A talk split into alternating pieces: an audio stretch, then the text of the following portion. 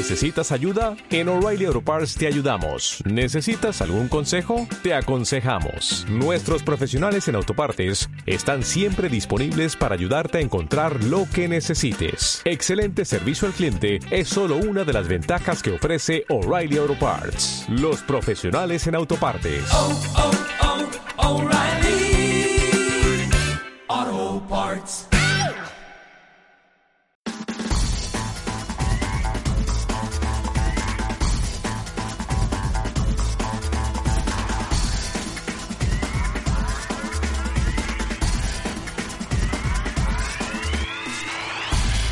Buenos días, triadictos. Esto es Triatlón y otra droga en su episodio 87, un podcast donde Edu Vela y yo mismo, Seba Abril, te hablaremos sobre triatlón, de su entrenamiento, de nutrición, también de, materi- de materiales, entrevistas a deportistas y otros entrenadores y, en definitiva, a todo aquello que rodea este apasionante mundo. Y bueno, voy a saludar a Edu, que lo tengo al otro lado del micro. Edu, buenos días, ¿qué tal? ¿Cómo va la cosa? Buenos días, Seba, chaval, ¿cómo estamos? Pues nada, recuperando ya de- del fin de semana, ¿no? ¿Tú qué has recuperado?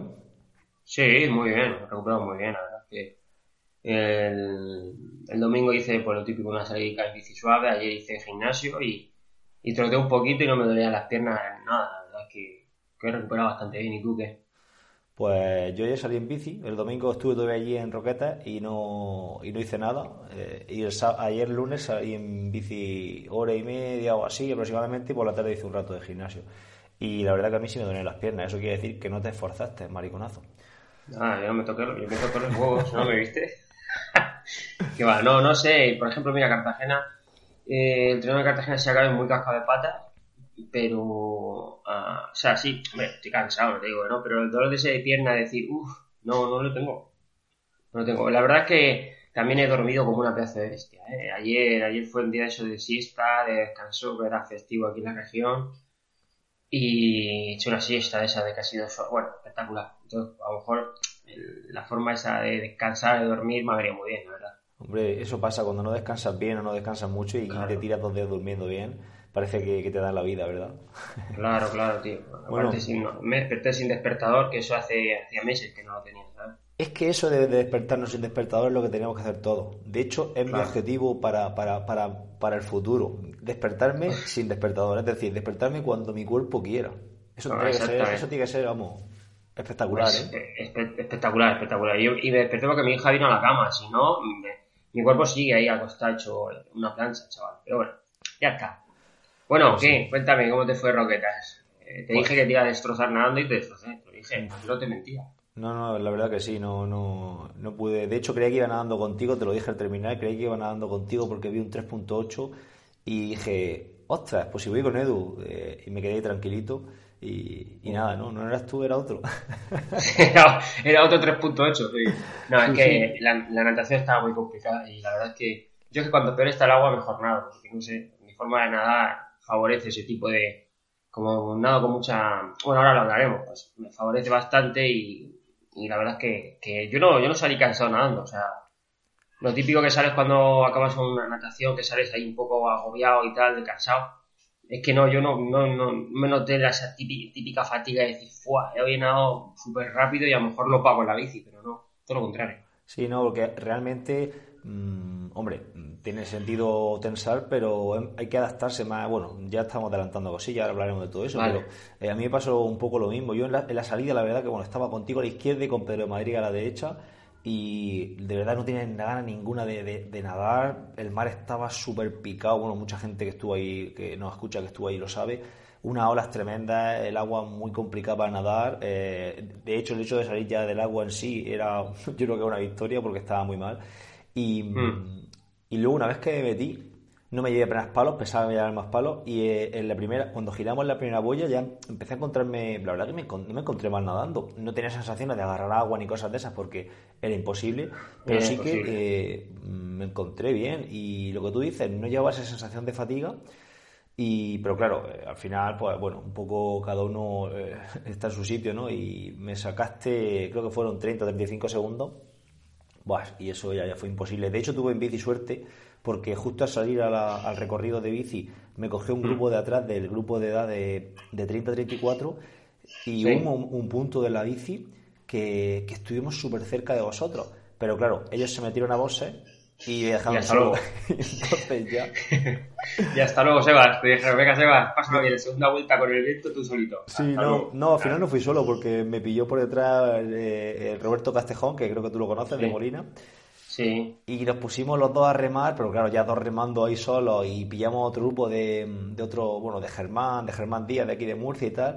Y al final cuando enganché ese grupo ya me hice un poco más el, el loco y ya no tiré tanto, pero, pero bueno, ya al final os fuiste y ya, no, ya fue imposible. Pero es lo que pasa en estas carreras que al final, mm, tanto no doblados, sino gente que sale a diferentes horas en el mismo circuito, pues te puede eh, beneficiar, como me pasó a mí, y luego per- bueno, perjudicar. Y luego que se, se te vaya esa suerte, más que perjudicar, no es perjudicar, es que la, la buena suerte que has tenido al principio se te va al final. claro, se- se- tiene, tiene fecha de caducidad. Claro, porque los otros llevaban ya una vuelta yo, yo, yo acababa de empezar y, en fin, la verdad que es una Sí. mierda esta- este tipo de carreras por esas cosas, no, Claro. no tiene sentido que yo salga del agua y me venga un grupo por detrás lanzado, que si llegas a un grupo con un par de ciclistas muy potentes, os cogemos en, en- en- en una, recta. en una vuelta. recta. Entonces no tiene, no tiene sentido, tío, no, no me gusta eso. Prefiero un circuito a una vuelta donde, donde salgas, tengas que buscarte tú la vida y si sales solo, pues te jodes y te, te hinchas a remar solo, porque es que así... Claro. Yo, pues nosotros, yo nada más subirme a la bicicleta, eh, la verdad es que como me encontraba muy bien y pude coger a los 4 o 5 que íbamos y creo que delante teníamos a uno, no, no, no recuerdo. Es que el problema es ese, como dices tú, como ves pasar tantas bicis y hay tramos que no puedes mirar bien, no sabes si va uno escapado, dos o ninguno, o es tu grupo. Yo entendía que era mi grupo, el escapado. Pero bueno, luego me di cuenta que había uno más por delante.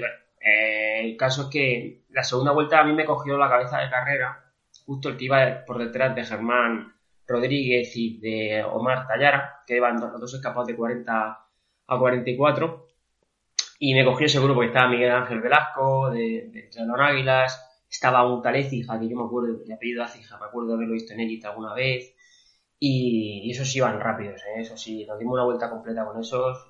Claro. ya entramos a boxes, ellos Se- siguieron. coinc- coincidió tu segunda vuelta que te pilló a ti gente con mi segunda vuelta que se me fueron los míos, así que Exactamente. Lo, lo- lo comido por lo servido, ¿no? O sea, Lo que te dieron a ti luego me lo dieron a mí en la segunda vuelta. sí. Y, y nada, pues luego a correr ahí como se pudo y un poco más. La verdad es que Sí, pero en eh, tu, en tu grupo iban ahí los, los mm, por lo menos del tercero al sí, Al noveno, ¿no? séptimo, O al noveno, séptimo. séptimo, Sí, sí. octavo, sí, por ahí. Sí. Bueno, bueno, ya está hecho, chaval. No se puede pedir más peras al olmo. No, la verdad que no, está, estuvo bien. Yo, yo, yo en la carrera en sí me lo, me lo pasé bien, ¿sabes? Me lo pasé bien y Sí. iba un poco sin, sin, Sin presión ninguna. Sin presiones, sin historias. eh, Y dije, A mira, terminarlo ahí, eso, a disfrutarla. a. De hecho, hubo un momento en la bici que estuve a punto de saltar de mi grupo e intentar hacer eh, 3-4 minutos a tope, intentar pillaros, pero luego pensé, dije, pero ¿dónde vas, alma de cántaro? Si tienes menos fuerza en el plano que... que...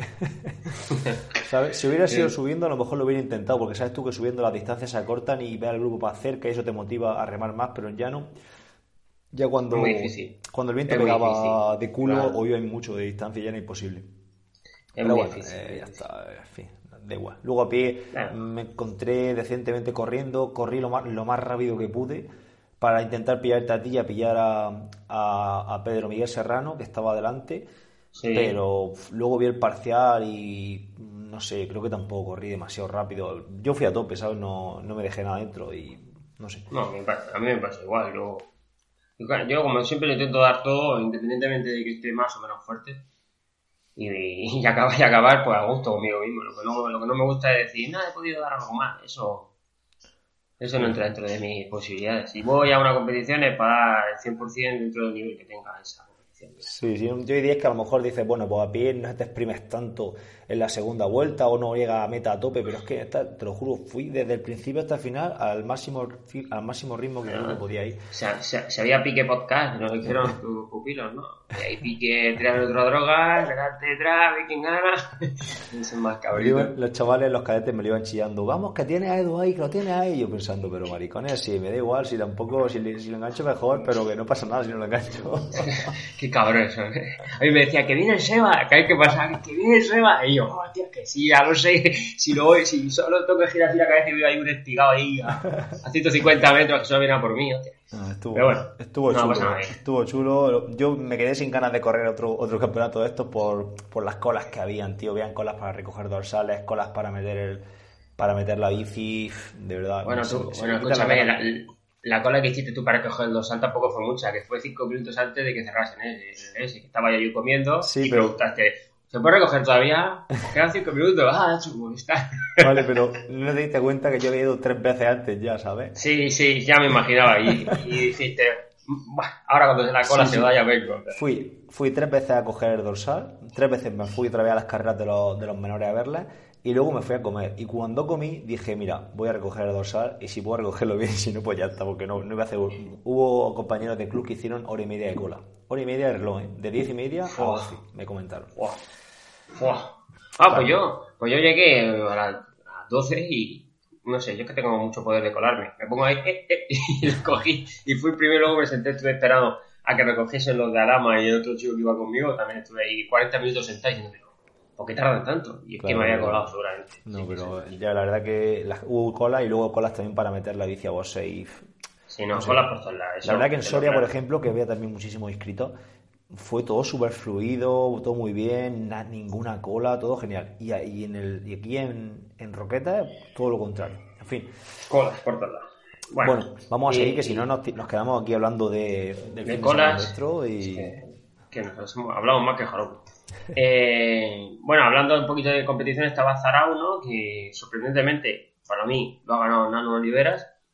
Eh, hacía muchísimo tiempo que yo no le veía competir al chico este y, y- y no me esperaba yo que hiciese media distancia. Pues mira, Sí, la verdad que sí. Yo, yo lo sigo en redes sociales, he estado entrenando mucho con, con, Frodeno, Frode- ¿no? con Frodeno, sí, allí en, Mm. en Olot. Y, y yo siempre pensaba, mucho entrenar, pero poco competir y poco demostrar lo que se entrena, lo que entrena. Y sinceramente, cuando vi que había ganado, me, me sorprendió muchísimo y me alegré. Me alegré porque ha tenido problemas, creo que tuvo una, una mononucleosis, me parece. Hace un par de años estuvo, la verdad que era, creo que ha sido campeón de- del mundo sub-23 de triatlón y apuntaba a muchas maneras y se estancó, se estancó. Cada Sí. uno tiene sus motivos personales para estancarse, evidentemente. Eh, nosotros estamos aquí a la distancia y no lo sabemos, pero la, la- la- la cuestión es que se estancó. Sí, Y no, solo, solo entrenaba, entrenaba, entrenaba y no, y no se le veía. Competía en alguna media maratón, alguna prueba por ahí del circuito catalán, pero no se le veía en competiciones de nivel. Y, ostras, y gan- le ganó a. hizo segundo en Eco y tercero mm, Andero Kamika. Y, pero bueno, eh, le ganó, por ejemplo, también a, a Ceco Doy, que Ceco Doy pilló, es que estuve viendo el vídeo ayer de Triathlon Channel, pilló una petada tremenda en la bici, en la parte final de la bici, y lo pillaron y lo, lo pasaron por encima. Entonces, una, una victoria importante para, para Nana Olivera ahí en, en Zaraut. Muy bien. ¿No te pica a ti la No. curiosidad de hacer Zaraut alguna vez? Pues me gustaría, yo. Es un, es un triatlón muy. muy de, de toda la vida, ¿no? Porque yo creo recordar que cuando empezaba ya estaba Zarauda ahí liado y, y Sí, no, sí. Me, no me, me importaría. El problema es que está muy lejos, hay que. Pues como nos pasa a todos, hay que echar el, el fin de semana y ya, tienes que coger el día de vacaciones y tal. Pero no sería un objetivo muy, muy descabellado ir algún día a terminarlo, ya creo como es. Lleva 33 Dice que- ediciones. eh, 33 ediciones. sí. Y Dicen que está lleno de público, sobre todo la zona esa de la subida y, Sí. ¿sabes? No sé, tiene buena pinta. Ojo, es- eh, ahí, lo, ahí lo tenemos, eso siempre va a estar ahí. Y luego que en el, en el País Vasco hay muchísima, hay muchísima afición al ciclismo y al, y al triatlón y las carreteras son muy típicas de- del norte, muy verdes, con... Bueno, no sé si has visto alguna etapa de la Vuelta al País Vasco y me recuerda mucho. De hecho, en la, en la subida al Alto de Haya, que es donde, por donde hay tanta gente, había, había eh, pintadas de Sagan y de- del ciclismo que ha pasado por allí. Y la verdad que Claro. yo lo estaba viendo y estaba diciendo, joder, yo quiero ir allí alguna vez, ¿sabes? Tengo dos triatlones en mente, ese y, y el PDUE. Y yo quiero hacer Vitoria también, ¿ves? Vitoria no me, a mí no me, no me llama porque es un triatlón llano, hipermasificado, pero bueno, Zaros también está hipermasificado. Pero esos dos sí que me, me molan. Muy bien. Y luego tuvimos a, a la bestia del Noya corriendo en Leeds con Fernando Larza. Y la verdad es que no, no he visto no he visto la carrera, pero bueno, sí las posiciones y, y sorprendente como siempre Noya con su edad y después de un año trabajando, entrenando para Ironman y tal, que esté ahí, tío, es que eso es espectacular. Sí, la verdad que se nota la llegada de, de Noya a las series mundiales de nuevo, ¿eh? Cómo lanza la bici. Cómo lanza la bici. Eh, habían tenido suerte los corredores, habían tenido suerte de Alex G, había tenido suerte también Mola, bueno, suerte entre comillas, de que de que Mola, de que Noya estuviera fuera del circuito, pero una vez que ha llegado de nuevo, ya sale del agua y la bici se lanza y ya a los de atrás les cuesta muchísimo coger hasta tal punto de que muchas veces ni pillan, ni pillan, ni pillan el grupo, hay que nadar. Esto está, está más, más que visto. Claro, cuando está, cuando hay mucho nivel como cuando me parece, ¿no? Ya, es que eh, hace, hace el triatlón mucho más difícil, ¿sabes lo que te quiero decir? Eh, años atrás, como, como dice como Mario, que podía remontar en bici y sobre todo remontar a pie porque no le sacaba mucho, es que ahora las distancias se igualan o se, o se se amplían. Entonces, claro, ya bajarte a correr con tanto tiempo en un 10K o un 5K con, con, con nivel que tienes ahí delante es que es muy difícil, muy difícil. Hay que nadar mucho. Es espectacular cómo cambia la, estrategia de, las pruebas el hecho de que haya un corredor o no, ¿eh? porque eh, mucho, mucha culpa de lo que sucede la tiene Noya, ¿eh? tiene Noya de mm. el, estar de nuevo en las series mundiales. Y bueno, creo que vaya cuarto del mundial, ¿eh? Mm, Alarza hizo noveno en la prueba y no sé si va tercero de la serie mundial ahora mismo, o segundo, no lo sé, un segundo tercero. Y noveno hizo Alarza también allí en, Leeds, con lo cual un carrerón ¿eh? para Alarza. Pues sí. La verdad es que está ahí con Roberto Cejuela, el grupito ese que tiene. Y a ver si este año pudiese hacer primero, me alegraría mucho, porque el chico entrena, entrena muy bien. Pues sí, la verdad está, siendo muy regular. Está siendo muy regular mm. y al final en la, clasificación general de las series mundiales prima la, regularidad. La regularidad, claro que sí. Eso es, eso es muy importante. Bueno, pues terminando el inicio este que hemos tenido, luego hoy este año, o sea, hoy vamos a tener preguntas de la audiencia, ¿vale? Que, hacía tiempo que no lo hacíamos y la verdad es que tenemos aquí preguntas interesantes de casi todos, casi todos por el Instagram de Triatlón y otras drogas, aunque alguna es el, el personal nuestro. Y como siempre vamos a ir leyendo al, autor y, a que la pregunta y la vamos a ir contestando aquí entre Sebas y yo. Un poco más, ¿no? ¿Te parece bien así? Venga, perfecto. Pues empieza si quieres. Venga, muy bien. La primera tenemos aquí a Marty Molly, que es Marta Belmonte, que es la, la novia de Neko, lo que viste tú en el podcast. Eh, nos dice que cómo afrontar la natación como la del sábado. Eh, recordad que el sábado nadamos en un mar súper, súper, súper picado. Yo creo que nunca he nadado tan, mar tan picado, he nadado mar picado, pero no tanto, tanto que, que, si te enganchaba una ola te podía sacar del agua. Y nos pregunta que si es con más frecuencia abrazada o con menos. Bueno, eh, mi forma de pensar, para empezar, eh, o que es complicado no pensar en lo mal que está el mar, porque si no, tú mismo te vas a hacer un bucle, decir, que molestar, no voy a poder nadar bien, tal, tal. Eso hay que descartarlo. Está claro que que a todos nos fastidia nadar en aguas así tan, tan, tan picadas, pero esto es triatlón, entonces te puedes picar, te pueden, nadar en un pantano o en mar abierto, y el mar abierto tiene eso, puede haber eh, mucho oleaje, puede haber eh, de todo, te puedes encontrar cualquier, cualquier circunstancia allí, entonces hay que adaptarse. Y lo demás, frecuencia abrazada, bueno, yo lo creo, creo 100%, que sobre todo en aguas abiertas, eso de deslizar en piscinita y ver como nada el campeonato del mundo, el campeón del mundo de natación, eh, está muy bonito para verlo en vídeo, pero en aguas abiertas es totalmente diferente. Pero no solo porque haya mucho oleaje como el sábado, sino es que en triatlón mm, convencional con tanta gente, nadar con mucha con mucho deslizamiento, yo no lo aconsejo. Luego a lo mejor hay gente que lo hace y le va bien, pero yo creo que, que con nadar con frecuencia abrazada, pues poder sacar la cabeza bien, y demás, aparte que no es una distancia muy, muy, muy larga para poder nadar con mucha frecuencia, yo creo que es la clave para mí. Sí, nadar con frecuencia abrazada. Yo lo que, lo que hice yo el sábado, eh, mm, bueno, hilando también con la siguiente pregunta, si te parece, que nos la hace eh, Fran Fran, ah, bueno, este es el usuario de Instagram, arroba franfranmut7. Eh, mm. Bueno, dice, después de lo vivido en Roqueta el sábado, en el segmento de anotación, ¿qué consejos podéis dar? Pues bueno, mm, ya juntamos las dos preguntas y le vamos contestando. Yo realmente antes de la salida, eh, miedo y esas cosas no, no me da meterme el agua. Me, da igual exactamente igual la, en, las olas que haya. Sí. Te puede dar un revolcón al entrar al agua donde está rompiendo la ola, pero posteriormente lo único que sucede es que pues te va vapuleando la ola, ¿no? Y, yo sabía pues que antes o después sale del agua, entonces lo que hay que hacer es no agobiarse, ¿no? Y, y estar relajado. Esto es fácil decirlo, luego ya cada cual también en función de su nivel de natación y de su experiencia, pues podrá relajarse más o menos, pero eh, hay que nadar relajado. Yo nadé súper súper relajado y súper tranquilo, no me agobié en ningún momento. De hecho, mm, tragar agua, que es una cosa que la gente se agobia mucho cuando traga agua, eh, tragué agua justo cuando me tiré, cuando nos tiramos al agua, que había un poco de talud y pum, cae el agua de golpe. Y en ese momento tragué agua, pero una, además una buena, un buen trago. Y dije, ostras, bien empezamos. Pero después ya eh, empecé a nadar y ya no volví a tragar agua en toda la, en toda la natación. ¿Sabes? Que lo más fácil es volver a tragar agua después. Nada, cero, no tragué nada de agua. Y yo lo que hacía era eh, intentar nadar con más frecuencia, como, como le hemos contestado a Marta. Y luego también eh, poner un foco, cuando vamos nadando en piscina, a mí me sucede mucho que vamos pensando siempre en nuestras sensaciones, en lo que tú has dicho, en deslizar, en, notar que cogemos agua, en el rolido, en, bueno, en tenemos un foco interno, ¿no? Por así decirlo, en, en nuestras sensaciones y en lo que vamos sintiendo. Y yo aquí, en, esta natación, lo que hago es poner el foco eh, externo, es decir, en, donde estamos, porque estamos en un espacio no, estable, es decir, vienen olas, vienen contrincantes, hay una boya, hay, en definitiva, hay un montón de, condicionantes que tenemos que observar.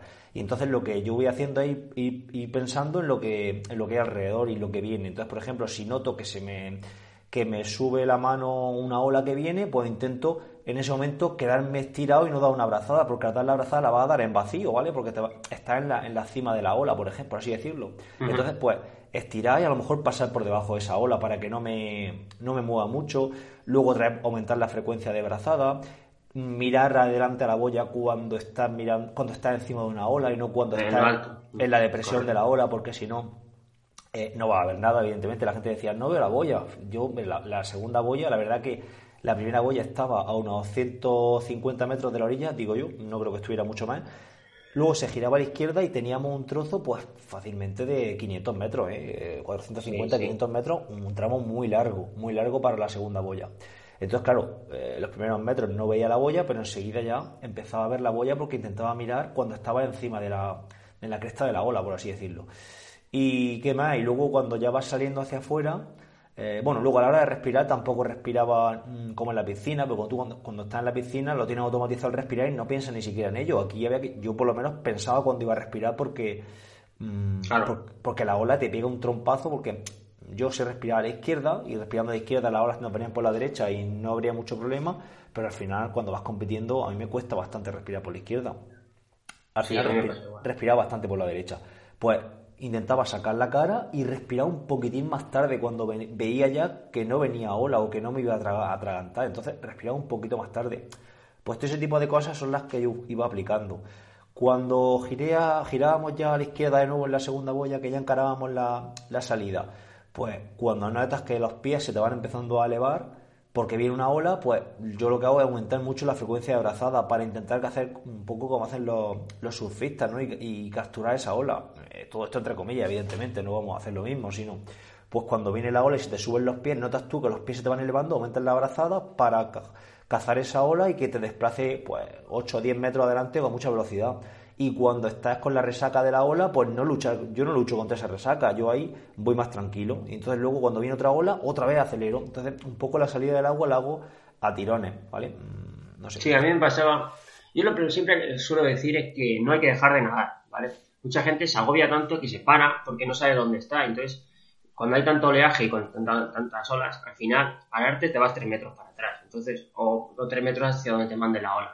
Lo importante, como dices tú, es nadar, y adaptarse a las circunstancias de cada, de cada momento. Cuando, eh, a mí me gusta una cosa que has dicho, que cuando venía la ola, porque de boya a boya también había, rompían olas, ¿vale? O sea, lo normal es cuando hay oleaje que dentro del mar hay marea, pero no hay, no se rompe, no rompen olas. Entonces no, no, te, no te puedes agobiar porque se te rompe una ola en toda la cara. Pero allí, de boya a boya, a mí me rompieron creo que dos o tres olas en toda la cara. ¿Y qué hacía? Hacía como yo veía que venía y entonces yo me estiraba es, eh, pulsaba el aire muy despacito y dejaba que me diese ¡brum! ¿sabes? En toda la cara. Pero no estoy respirando ni estaba braceando, porque al fin y al cabo eso es un gasto tonto. Una vez que pasaba esa ola, volvía otra vez a nadar y como ya estaba encima de, la ola, miraba y miraba a Goya. Y la verdad es que yo no es que mirase mucho, porque luego había boyas pequeñitas amarillas, que también hay que recordarlo. Había, Sí, eh, pero estaban en eso- línea, es que eso yo lo hablé con, Sí, con un sí, compañero yo- de club y me dijo, dice, yo cogí las boyas de referencia, digo, sí, pero esas boyas de referencia eran Sí, estaban en realmente- línea. Yo, yo fui boya, boya. Sí. Había tres, yo las conté. Antes de entrar a nadar, yo conté los barcos que había y conté las boyas. Entonces, cuando vas nadando, vas pasando barco y pasando boya y vas, venga, ya me queda una menos. Si son tres, hostia, pues, llevo dos. eso es un buen Claro. consejo, yo no lo he pensado. Claro, no- yo cuando no giré boya, o sea, cuando tú giras boya, la boya estaba a 500 metros por lo menos, con todo el oleaje, olvídate de ver la boya naranja. Pero yo creo que de a 150 metros, o cada 100, o cada 80 o 100 metros, había una boya amarilla y luego un barco. Una boya amarilla y luego un barco. Yo creo que conté tres boyas amarillas y tres barcos. Pues cuando iban a, igual, pues al final te tienes que, como dices tú, adaptarte, vas nadando ahí está claro que te van a, que es muy complicado nadar en, aguas abiertas con ese, con ese oleaje, pero si tú focas la, la atención en que voy a pasar esta boya, luego la siguiente, sin dejar de nadar, al final yo llegué a la boya naranja, que había hacer no había que hacer un giro de cien- de 90 grados, sino de 180, porque la salida era diagonal, ¿vale? O sea, no salías, no salías para, no salías en línea recta, salías en diagonal hacia el arco de meta, que no había, pero bueno. Y, y lo que me dices tú, yo cuando llegué a esa boya, al girar, hacía lo mismo que hacías tú. Yo hacía surfing. Venía una ola, me, quedaba fijo, ¡bum! Y me lanzaba. Y luego cuando empezaba a nadar, con el, a contracorriente, pues nadaba con tranquilidad. Y muchas de esas veces me subía encima de uno que tenía al lado, claro, me tiraba para ese lado, y yo como me dejaba llevar, ¡bom, bom, bom! Me lo comía entero. Claro, claro. Pero bueno. mm. Bueno, tío, pues mm, alguna cosilla más de ahí de, de la natación del sábado. Yo, bueno, lo- los, recobros, pues bueno, hay gente que tiene el recobro lo hace muy piscinero, muy con el codo flexionado y tal, muy relajado y eso para nadar en, en estas condiciones pues no es lo mejor. Pero No, bueno, mejor. al final adaptar Yo- esa técnica a mm, 13, 14, 15 minutos de nado es Mm. complicado, es complicado porque al final el cuerpo tiende a hacer lo que está acostumbrado. En este caso, un recobro recto, pues muchos nadadores de agua abierta nadan con los recobros mucho más rectos, más- con el codo más recto que, que los nadadores de piscina, ¿verdad? Sí, por- principalmente para que no te dé la, eh, la ola en la mano cuando, cuando estás haciendo el recobro, vas más recto para, para ser más cómodo a la hora de entrar al agua. Pero, y otra, y luego para acabar, como dices tú, eh, sensación de coger agua, yo tengo una sensación de cuando metía la mano es que no sabía ni lo que hacía debajo del agua. Lo único que quería era remar para volver a, volver a sacar el brazo, o sea, mm, y recuerdo que abría un montón los brazos, sobre todo, principalmente porque me, en, mi, mi propio cuerpo hacía que me estabilizase de todo el oleaje que había. Entonces, claro, ese a remar bien, el agarre, empuje, yo creo que, que no hice ni uno, pero bueno, ahí salí del agua como pude. Bueno, Pero la verdad es que te lo pasas mejor así, eso te lo claro. Una natación es mucho más divertida que, que una natación sí, plana de o en piscina. Claro que sí.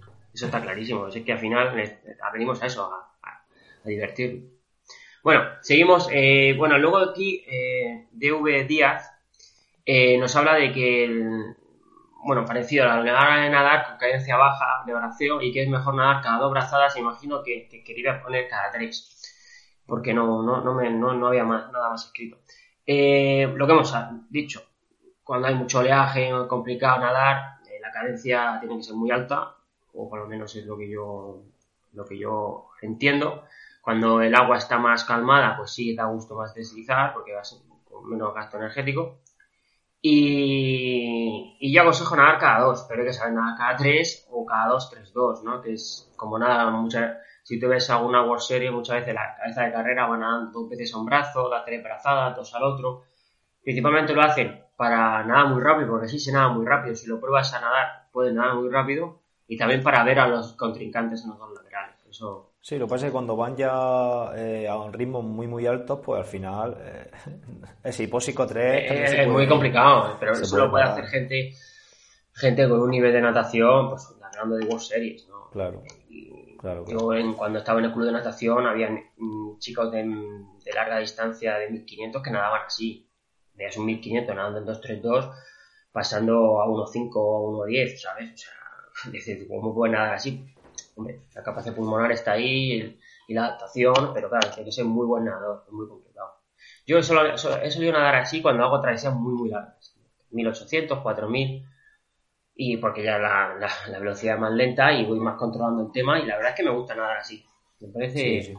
Te equilibra también el nado, ¿eh? Yo siempre les digo a los Sí. chavales que tienen que nadar en hipóxico 3, el 232S, porque te equilibra el nado, no, no, no vicias tanto el nado hacia un lado. Claro, es interesante. Y bueno, y luego dice que mm, dice que sí es cierto, si corremos un día antes eh, de una competición, unos 2 kilómetros, se activan los músculos para correr más. Bueno, no sé si es con 2 kilómetros será suficiente, pero sí, es importante, o por lo menos tener la, la, la, idea de que el día antes hay que activar un poquito a pie o, una bicicleta muy suave para no llegar con muscularmente muy dormido a, la competición del día siguiente. Dos kilómetros a lo mejor es poquito, pero bueno. Va a depender un poco, claro, va a depender un poco de lo que haya hecho esa semana. Si el día anterior has entrenado normal, pues a lo mejor no te hace falta activar ese día y puedes descansar. Si llegas toda la semana, toda la semana descansando, pues a lo mejor es interesante activar, incluso hacer alguna serie. Eh, esto ya, y luego va al gusto del consumidor, ¿eh? hay gente que, cree que se va a cansar. Pues, mejor no hagas series ni hagas nada. Sí, la verdad que. Un poco, el tema psicológico aquí también hay que, hay que tratarlo bien porque si le metes serie a una persona que de antes, bueno, series, cuando hablo de serie hablo de serie de activación, a una persona que cree eh, firmemente que, le van a venir mal, pues... Mm, mejor, no hacerlo. Mejor no, yo pienso que mejor no hacerlo y que haga lo que quiera. Entonces un pues poco, yo iría por esa por ese hilo. Mm, dos kilómetros, pues yo, dos kilómetros son diez minutos corriendo, suave. Mm, lo veo quizá un poco escaso. Yo metería algo más, ¿vale? Sí, yo, por poner un ejemplo, el viernes yo activé 20 minutos y luego unos progresivos. Mm, puede ser 30, 20, puedes hacer 40 minutos de bici, pero bueno, más o menos es, es mover. Yo les digo que es mover las piernas para tener una, por eso se denomina activación, para activar muscularmente, pero no tiene que haber, no tiene que crearte resaca, ni, ni dolor muscular, ni nada de eso. Claro. Vale. Muy bien, venga, tira el siguiente. Vale, algunas más. Bueno, aquí tenemos dos que hemos dicho que íbamos a agrupar todas, las de las de agua abierta, y se nos han quedado por aquí dos preguntas. Eh, dice arroba manuno para quieto. Manuno para quieto. Ah, sí, Manu, eso. dice, trucos para debutar, eh, tengo problemas con las aguas abiertas. Pues, hombre, yo pienso aquí que si tiene problemas con agua abierta, eh, lo interesante es nadar en agua abierta, poco a poco. Es decir, intentar irse a la playa, eh, no te vayas a la playa con, si estás mal como en roquetas, sino mm, a lo mejor una playa que, sepas que va a haber eh, poca oleaje, o a lo mejor imagina que si es de Murcia o, en fin, el mar menor, y poquillo a poco pues empezar a, empezar a, nadar en agua abierta, abierta y, que se vaya yendo ese, ese, ¿no? ese, miedo, bueno, no sé por qué dice que tiene problemas, no sé qué tipo de problema será. Pero si es problemas de ansiedad, ese tipo de cosas, pues, pues justo eso. Y luego también a lo mejor técnicas de visualización, ir nadando en la piscina pensando que están nadando en agua abierta, con algún compañero en paralelo, eh, nadar travesía en la piscina, eh, ¿qué más cosas? Nadar a lo mejor con los ojos cerrados también puede ser interesante en la piscina, abrirlos cada cierto tiempo, un poco eh, para intentar simular, porque cuando vamos nadando en agua abierta no vemos el suelo o lo vemos muy poco, pues un poco simular esas sensaciones. ¿Tú qué opinas, Edu?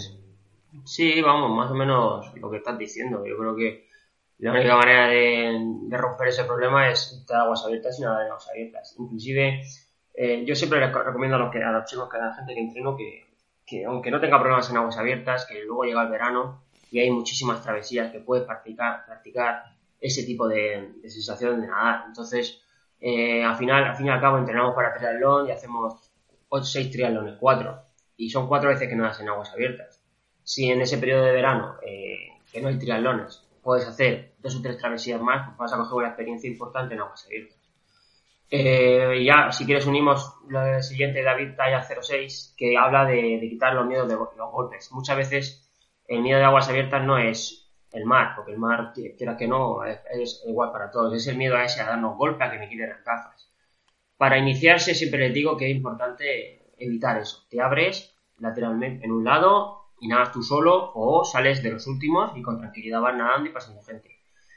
Mm, yo aconsejo eso, te abres aunque nades un poco más de metros, con tranquilidad, ves dónde está la boya, la pasas y conforme vayas cogiendo experiencia y, confianza sobre todo, porque al fin y al cabo la natación como es un, es un, es un deporte que, acuático, inestable, la confianza es complicado, tienes que ir poco a poco, entonces en un momento que empiezas a coger confianza vas a contarte ese miedo y seguramente te vas a ir metiendo más hacia adentro o, sobre todo cuando repites triatlones que ya conoces esa sensación y conoces ese recorrido, seguramente vas a, a nadar mucho más rápido.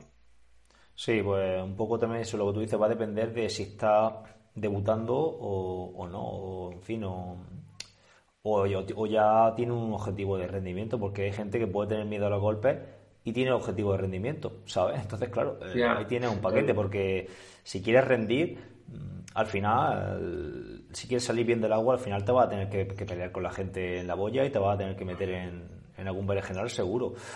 Claro. Eh, no sé, yo por ejemplo el sábado, eh, no, el domingo en el Aqualón, Jesús Montoya salió con el labio hinchado, sangrando. Y, vale, veas tú. Claro, si es que al final en una salida así, pues te dan golpes. No, quiero decir que sean golpes voluntarios, voluntarios, eh, un talonazo, un codazo, es muy sencillo que te lo den. Entonces, en fin, eh, pues ese miedo y que con visualización y con ese tipo de cosas, pues a lo mejor ir, quitándolo. Si lo que estás debutando, pues como, como tú has dicho, yo esperaría dos tres segundos que salga todo el mundo y ya empieza a nadar y ya está ahí y poquillo a poco. Muy bien. Bueno, y siguiente pregunta que Gaspar, mm, Gaspar Andrés Candela eh, dice que si conocemos algún biomecánico de la natación. Bueno, pues nosotros conocemos a por lo menos conocemos a Planelles, ¿no? Eh, biomecánico que creo que está en Elche, en el, eh, bueno, su, finca donde trabaja es en Elche, pero que está siempre con la Universidad de, Alicante, con, Roberto Cejuela y demás. Sí que podemos dejar aquí el, enlace de, su Sí, de su, Instagram. Mm. yo, yo no conozco a ninguno, eh, solo él, solo él, bueno, lo conozco, eh, sé quién es, Tampoco lo conozco personalmente.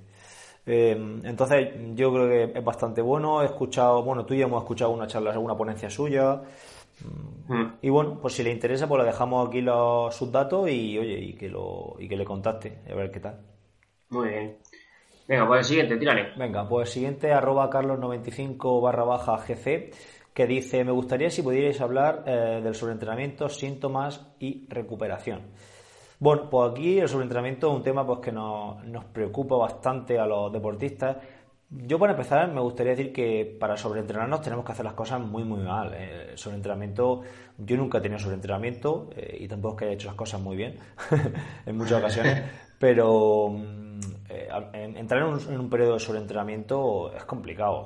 Sí, tienes que estar muy motivado y ser muy muy terco en el tema del entrenamiento y luego y hacerlo todo muy mal y entrenar mucho. Y generalmente todas estas todas estas causas no se suelen dar en la misma persona, porque siempre al final tenemos, no tenemos tiempo para entrenar lo que queremos, eh, un día sale una cosa o sale otra y no entrenamos y al final pues sí, a lo mejor hay fatiga eh, psicológica, fatiga de ese tipo eh, que también afectan, pero, pero lo que es por, el, por entrenar en sí no... Ese día no entrenamos, ¿no? Entonces, con lo cual, el entrenamiento al final, pues no, es más complicado que se ve.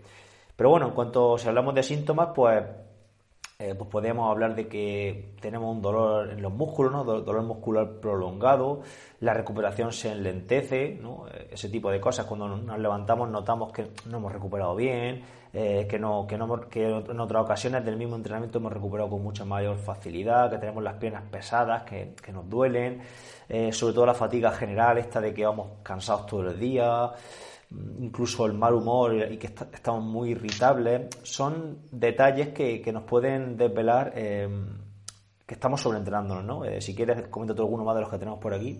Sí, lo ha dicho, el mal humor, la irritabilidad, eh, un poquito así coger el estado de ánimo no depresivo, pero sí falto de motivación, que pierde pérdida de motivación, eh, a mí, este es importante, que se te quite el apetito, que dices, no tengo mucha hambre, tal, eso también puede estar cerca de, que estás sobreentrenado, eh, que, que, no, que te estás estancando, que no mejoras tu rendimiento, eh, te cuesta dormir o te despiertas varias veces durante la noche, luego también aumenta, aumenta la necesidad de, dormir, te duermes con mucha facilidad en horas que no se suele, que no tienes que dormirte, y, y luego este, pues, es yo creo que es el, puntito más importante que te aumenta la, eh, frecuencia cardíaca en reposo, ¿no? Eso que tienes una frecuencia cardíaca muy alta cuando estás relajado. Eh, luego te pueden salir llagas en la boca. Eh, lo, lo, más que, más que el, sobreentrenamiento, porque eso, como dices tú, es muy complicado de llegar. Puede haber problemas a nivel fisiológico, puedes tener anemia, porque a lo mejor no estás comiendo lo mejor que puedes comer, entonces eso te baja, te baja un poquito el hierro y eso hace que tengas un poquito más de sueño y demás, pero no quiere decir que estés sobreentrenado, ¿vale? Esos son cambios fisiológicos que suelen tener que puedes tener en el organismo por, por eso, por el estrés laboral, familiar, entrenamiento, entonces eso hace que, te pueda bajar un poquito ahí eh, ese tipo. Para, para archivar, para que nos salten las alarmas de, de un cuadro de sobreentrenamiento, al final hay que cumplir varios de estos de estos síntomas. Es decir, porque un día no tenga hambre no quiere decir que esté sobreentrenado. Porque un día tenga la frecuencia cardíaca en reposo muy alta no quiere decir que esté sobreentrenado. A lo mejor eh, el, día anterior ha entrenado mucho y estás muy excitado todavía el día siguiente. O ese día tienes cualquier cosa que te, mm, que te pone nervioso y la tiene un poquitín más alta. O incluso eh, en ocasiones el sobreentrenamiento mm, es justo lo contrario. Eh, se manifiesta con una frecuencia cardíaca en reposo muy muy baja porque es una fatiga eh, del sistema parasimpático, ¿no? que lo que hace es bajar la frecuencia cardíaca y bueno y impera en, los, en estados de, reposo. ¿no? Entonces, claro, eh, hay que ver que estos síntomas pues, se van dando en, varios de ellos. Si te duelen las piernas, pues que te duelen las piernas, joder, no quiere decir que estés sobreentrenado. A ver, eh, no, lo toméis como, como, como que, en cuanto aparezca uno de estos síntomas ya estamos sobreentrenados, sino como una, un conjunto de, de, ¿no? de de alarma, ¿no? De chivatos que nos dicen que pues que estamos pudiendo entrar en ese, en ese estado. Luego también o no estamos sobreentrenados o no estamos sobreentrenados. Al final es un, yo pienso que es un continuo, ¿no? Es decir, poco a poco podemos ir cayendo en ese, en ese estado, pero... Además, tenemos que entender que nosotros tenemos que entrenar sobre eso, ¿vale? Para poder tener adaptaciones y poder estar súper compensar. Es decir, el dolor de pierna vas a tener que tenerlo si quieres pegar un salto de, de calidad o mejora. Una salida en bicicleta con series al día siguiente o esa misma tarde te va a dar las piernas. Eso no quiere decir que estés sobreentrenado, ¿vale? Eh, pero que al fin y al cabo el, entrenamiento está en ese hilo de, pasarte y no pasarte y es lo que te va a hacer dar un salto de calidad. Eh, está claro que si no llegas a, esos niveles, pues vas a rendir, pero vas a rendir un poquito por debajo de... claro, al final, si estás empezando el triatlón o si tienes un nivel eh, relativamente bajo de rendimiento y de entrenamiento, va a ser muy complicado que te sobreentrenes, porque tu límite fisiológico va a estar más arriba y no, no se llega, ¿vale? Y luego, si ya estás entrando muy, muy duro, llevarás tiempo y, y hombre, o si has escuchado tu cuerpo, eh, al final la gente que lleva mucho tiempo entrenando eh, sabe, sabe cuando, cuando, cuando estás mejor, cuando estás peor, sin necesidad de, de, ningún tipo de... Hombre, por ejemplo, una, una, analítica pues no lo va a detectar si tiene anemia, pero, pero si ya llevas mucho tiempo en esto, ya ves que vas mal, ves que no rindes bien, que no recuperas, ves que te cuesta dormir, ves que no te apetece entrenar, pues oye, pues paras 3, 4 días, 5 y arrancas de nuevo. Y, en fin, que, que es complicado es complicado eh, llegar a sobreentrenarse de forma muy severa como lo hacen a lo mejor deportistas de élite que están que están a salvo para, un, para un entrenamiento, para un, perdón, por un objetivo muy, muy importante. Correcto. Muy bien, y, por último tenemos a Tello Tri, que nos habla de qué se necesita para llegar a la élite del triatlón. Uf, pues es que esta tiene mucha amiga, ¿no? Eh, yo creo que se tiene que mezclar mm, tres cositas, ¿no? Condiciones. Está claro que si no tienes condiciones en este mundo es complicado llegar a la élite o que, escúchame, yo, yo corro clasificatorio de élite, vas a élite y, lo que se viene siendo en condiciones tenemos muy pocas, solo que son gente muy cabezona, muy trabajadora y al final, pues eso, eso, eso sale por algún lado, ¿no? Pero para ser élite de verdad, es decir, una persona que viva del triatlón, tienes que tener eh, muchas condiciones, sacrificar muchísimas cosas y, haber empezado casi, como casi todo desde pequeñito a nadar y, nadar mucho. Si empiezas a nadar con 15, 16 años, niveles altos de natación, puede llegar, pero hay gente que te va a costar mucho. Mira, mira Mario Mola, ahí tenemos a Mario Mola, que es élite tal, y yo, lo hemos hablado al principio, ¿no? Cuando hay un nivel de natación alto y un ciclismo alto, cuesta mucho, mucho, mucho. Bueno, a ver. Yo aquí eh, es que no sé muy bien si se refiere a élite mundial, es decir, a ser, mm, mm, cuando hablamos de élite, a estar convocado con la selección nacional en Copa del Mundo, World Series, ese tipo de cosas, o a la élite en el sentido de, por ejemplo, el sábado fue el campeonato de España de triatlón élite a correr en esa salida élite, porque a lo, puede correr cualquiera. a lo primero, a lo que estoy hablando de ser convocado con la, con la selección World Series y demás, yo creo que ahí tienes que tener todo lo que te has dicho y luego genética. Si no tienes genética, mm, ya puedes, ya tienes que cambiar de padre, volver a nacer, hacer lo que quieras, pero no, no va, no va a llegar, no va a llegar porque hace falta ser un portento físico, igual que para llegar a correr el Tour de Francia, tienes que ser un portento físico en, en alguna especialidad del ciclismo, en los sprints, subiendo, en un buen rodador, lo que sea, pero tienes que ser bueno en algo. Es decir, tienes que ser muy bueno. Y para la natación, para, la, para el triatlón, deberías de ser muy bueno nadando. La bicicleta se puede coger, ¿vale? En mayor o menor medida. Y luego tienes que ser bueno corriendo para llegar ahí a, a esos niveles. Si es para correr una salida élite, un dualón élite, un, a nivel nacional, como podemos ver una salida que fue el sábado, que hay 100 deportistas que, bueno, que jugando un poco con el reglamento pueden entrar, ¿vale? Porque sabemos que hay criterios pues por ranking, criterios por clubes de primero o de segunda, criterios por federación, pues al final jugando un poco con el con el pues con el reglamento pues puedes llegar a conseguir eh, participar en élite, pues bueno, pues para llegar ahí yo creo que lo que hace falta es eh, entrenar mucho y estar eh, motivado y, hacer las cosas bien. Y yo creo que cualquier persona que, bueno, cualquier persona, entre comillas, cualquier triatleta que lleve ya un tiempo, que tenga un nivel de natación bueno a nivel regional, de cualquier, de cualquier autonomía, y se ponga dos, tres años a, entrenar fuerte, pues puede, podría entrar. Eh, mm. A ver, eh, estamos hablando de ir ahí y disputar, ¿vale? Luego si quiere hacer entre los 10 primeros, pues bueno, ya es otra historia. Pero bueno, vimos mucha gente que, bueno, yo vi mucha gente que estuvo luchando por, por, no ser doblada y oye, y ole por ello, ¿eh? que, era muy complicado. Los grupos delante funcionan muy rápido y, hubo gente que corrió allí y su objetivo era terminar y no ser doblada, ¿vale? Caso de denuncianos como por ejemplo eh, César Hernández estuvieron allí eh, luchando por no ser doblados, como por ejemplo Alfonso Cervantes, como, como José Antonio Alcaraz, Bubi, que, hizo un carrerón. Eh, bueno, pues gente que, estuvo ahí, Andrés Méndez también. Yo aplaudo, aplaudo la decisión de correr, de correr en élite y de, y de poder terminar la prueba como la terminaron. Ole por ello, ¿eh? Sí, sí, eso está clarísimo. No ser doblado ya en un campeonato de España élite es un nivel importante, ¿sabes? Pero eh, lo que se refiere Tello es eso, a que a estar ahí, yo creo, a poder, a poder participar. Entonces, como has dicho tú, con trabajo, con dedicación, hacer un periodo fuerte de entrenamiento, al final va a poder correr ahí. Eh, a lo mejor no hay como hacer para hacer 10 primeros, eso, eso es otro, otro cantar, pero poder disputar y competir y a lo mejor meterte el objetivo de que no te doblen y demás historias, pues eh, está más cerca de lo que parece, ¿no? Eso está claro.